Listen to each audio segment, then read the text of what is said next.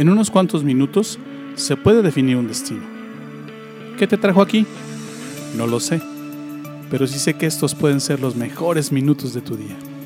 Soy Luis Bustos, te doy la bienvenida. Esto es Despierta Laguna.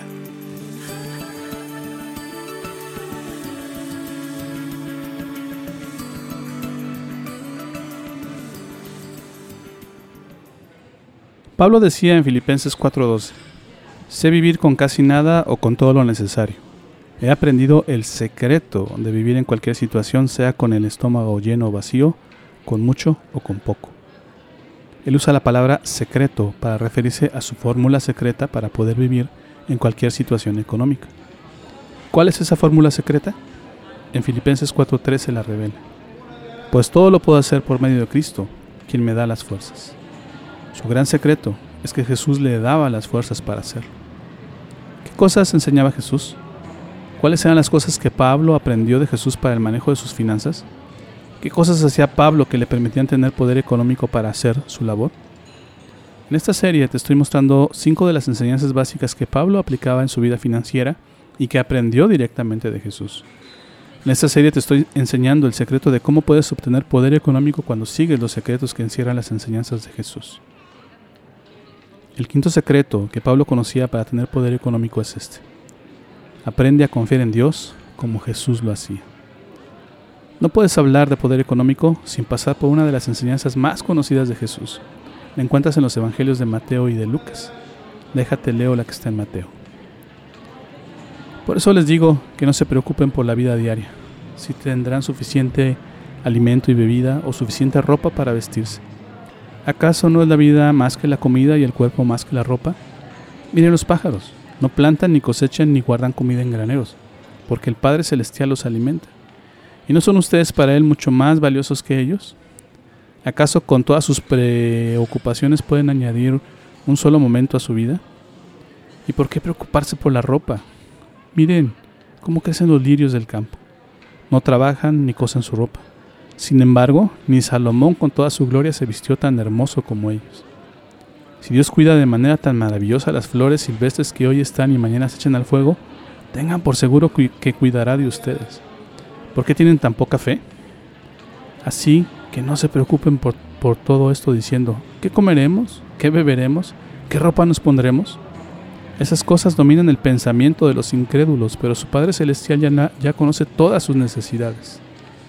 Busquen el reino de Dios por encima de todo lo demás y lleven una vida justa, y Él les dará todo lo que necesiten.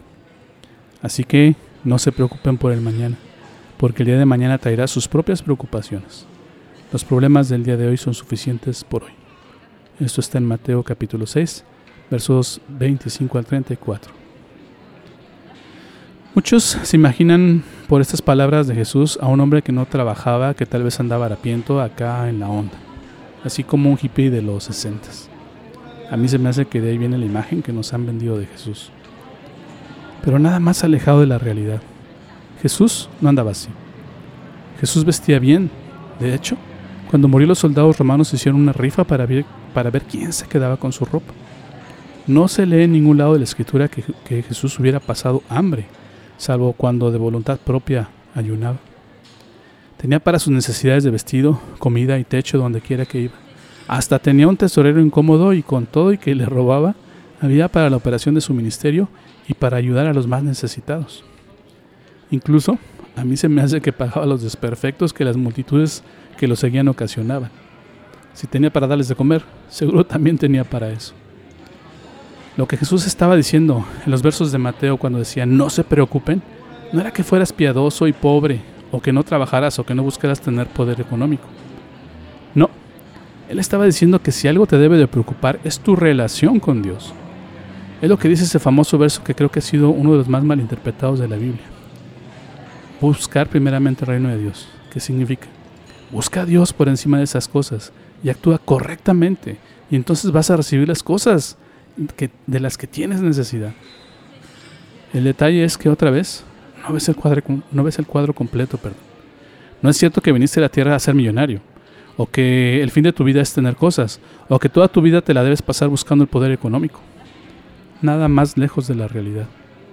Comer, vestir, tener dónde dormir, no son el fin de la vida, son los medios para vivir la vida.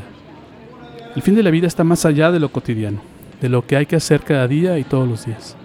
Por eso Jesús dice que los problemas de hoy son suficientes para hoy. Si hay algo en lo que de seguro nunca has pensado y nunca has hecho, es buscar a Dios para que te ayude con tus finanzas. Cuando hagas esto, cuando te preocupes más por esto, no solo hallarás a Dios y tendrás para vivir, vas a tener más cosas de las que te imaginas. Jesús enseñaba una parábola así en Mateo capítulo 13 versos 44 al 46. Esta dice así, el reino del cielo es como un tesoro escondido que un hombre descubrió en un campo. En medio de su entusiasmo lo escondió nuevamente y vendió todas sus posesiones a fin de juntar el dinero suficiente para comprar el campo. Además, el reino del cielo es como un comerciante en busca de perlas de primera calidad. Cuando descubrió una perla de gran valor, vendió todas sus posesiones y la compró. Cuando Dios y tu relación con Él se convierten en lo que más te preocupa, habrás encontrado la perla más preciada. Y no solo eso, el bono extra será que tendrás poder económico porque Él cuidará de ti y de tus necesidades. Y creo que si has escuchado este podcast hasta aquí, hasta este día, es porque debías escuchar esto. Tal vez pienses que tienes problemas económicos o que necesitas crecer tu poder económico, pero no estás viendo el cuadro completo. Lo que tú necesitas es acercarte a Dios y aprender a confiar en Él como Jesús lo enseñó y lo hizo. Qué bueno que estás buscando perlas de poder económico. Qué bueno que estás buscando crecer tus finanzas. Qué bueno que te interesa esa parte de tu vida. Esto te ha traído a encontrar la perla de mayor precio. ¿Cuál es esa perla? Jesús. Te puedo contar muchas historias personales y de amigos que han visto cómo Dios los ayuda y les provee de lo que necesitan en momentos difíciles. También te puedo contar más historias de gente que ha recibido de Dios un regalo especial en su economía y han tenido para suplir sus necesidades las de muchos otros al mismo tiempo. Pero el gran secreto de esa gente es el gran secreto de Pablo. Él, su gran secreto, es que podía hacer todas estas cosas que te he enseñado a lo largo de la semana porque hacía una sola cosa siempre. Confiaba en Dios y en Jesús. En Filipenses 4, 2 y 13, Pablo lo declara abiertamente. Sé vivir con casi nada o con todo lo necesario. He aprendido el secreto eh, de vivir en cualquier situación, sea con el estómago lleno o vacío, con mucho o con poco pues todo lo puedo hacer por medio de Cristo, quien me da las fuerzas. ¿Lo ves? Él no se preocupaba más por una sola cosa. Perdón, no se preocupaba más que por una sola cosa. Su relación con Jesús, porque sabía que nunca lo abandonaría y siempre cuidaría de él. Si estás pasando por momentos complicados en tus finanzas en este momento o estás tratando de hacerlas crecer, yo te invito a que le des oportunidad a Jesús y lo incluyas en tu vida. Jesús es está tan interesado en tu bienestar que para eso vino a la tierra. Ese fue el fin de su vida y tuvo lo necesario para hacerlo porque todo lo que hizo lo hizo por ti, incluido morir en la cruz. Juan 10:10 dice, el ladrón no viene más que a robar, matar y destruir. Yo he venido para que tengan vida y la tengan en abundancia. Si en este momento te sientes robado, que tus finanzas han sido destruidas y que están en ruinas, o que ya llegaste al final, es momento de que consideres entregarle tu vida y tu problema a Jesús.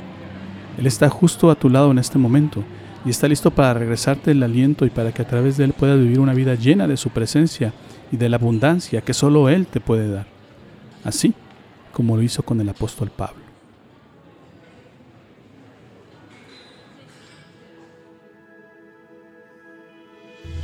Gracias por tomarte el tiempo de escuchar esta emisión. Yo no creo que estés aquí por casualidad. Creo firmemente que Dios está usando mis palabras para hablarte hoy. Solo quiero darte un último mensaje de parte de Dios. Y es este que está en los Evangelios de Lucas y de Juan. El de Lucas dice así. Así que yo les digo, pidan y Dios les dará. Busquen y encontrarán. Llamen a la puerta y se les abrirá porque el que pide recibe y el que busca encuentra, y al que llama a la puerta se le abre. Y el de Juan dice así, Dios amó tanto a la gente de este mundo, que me entregó a mí, que soy su único hijo, para que todo el que crea en mí no muera, sino que tenga vida eterna. Hoy has encontrado a Dios y por eso vibra tu alma. estás empezando a creer en Dios y en Jesús. ¿Te gustaría saber más sobre esto? ¿Te gustaría platicar sobre cómo encontrar más de Dios?